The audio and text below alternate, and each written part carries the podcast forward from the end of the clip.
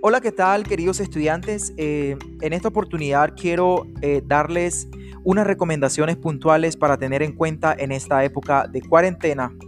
Por favor, el virus no se ha acabado, así que eh, ten en cuenta lo siguiente. Cuando salgas a la calle, usa el tapabocas. No olvides lavarte las manos con agua y jabón frecuentemente y mantén tu distancia de por lo menos dos metros de las otras personas. Así que por favor, cuídate.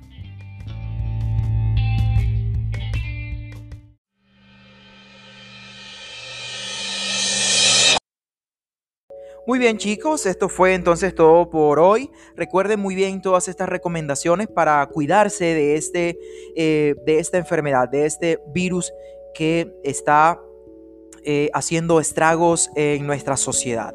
Nos vemos en una próxima ocasión. Les habló Samil Tobar Mejía. Chao.